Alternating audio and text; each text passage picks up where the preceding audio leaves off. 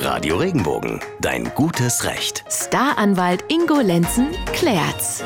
Herzlich willkommen zu unserem Rechtspodcast, in dem wir Ihre Fragen klären. Immer dienstags und donnerstags bei Radio Regenbogen und hier im Netz zusammen mit Staranwalt Ingo Lenzen. Ihre Fragen an unseren Rechtsexperten stellen Sie online auf regenbogen.de. Das ist kostenlos. Diese kleine Rechtsberatung ist sozusagen ein Geschenk von uns und ähm, ja, dass wir uns damit rechtlich im grünen Bereich befinden, da sind wir uns ziemlich sicher. Aber mit Geschenken sollte man im Geschäftsgebaren immer vorsichtig sein. Ja, da kann ganz schnell mal so ein fader Beigeschmack hängen bleiben. Das beschäftigt zum Beispiel auch Heiko aus Lörrach. Er möchte nämlich wissen, darf ich als fest angestellter Mitarbeiter Geschenke von Geschäftspartnern annehmen? Wir bekommen immer mal Kleinigkeiten wie Gutscheine fürs Kino, Wein, Esskörbe oder sowas. Gibt es da eine Regelung?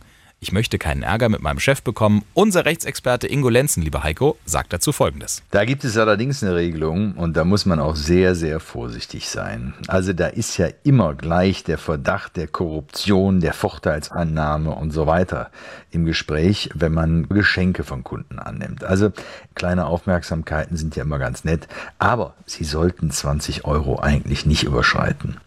Wenn man jetzt zum Beispiel ähm, von jemandem, der über, ich sage jetzt mal, 25 Jahre lang eine tolle Geschäftsverbindung mit einem hatte, mal ein Geschenk bekommt, was ausnahmsweise über 50 Euro wert ist, dann kann das auch okay sein.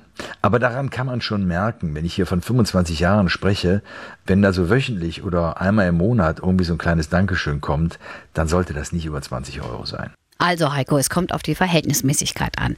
Wenn du dich keinem bösen Verdacht unterziehen möchtest, solltest du Geschenke über 20 Euro nicht annehmen und selbst auch nichts Wertvolleres verschenken. Wenn auch Sie rechtlich etwas beschäftigt, melden Sie sich bei uns über regenbogen.de. Wir klären auch Ihre Frage mit Ingo Lenzen. Bis zum nächsten Mal. Bleiben, Bleiben Sie im Recht. Wenn dir der Podcast gefallen hat, bewerte ihn bitte auf iTunes und schreib vielleicht einen Kommentar. Das hilft uns sichtbarer zu sein und den Podcast bekannter zu machen. Dankeschön.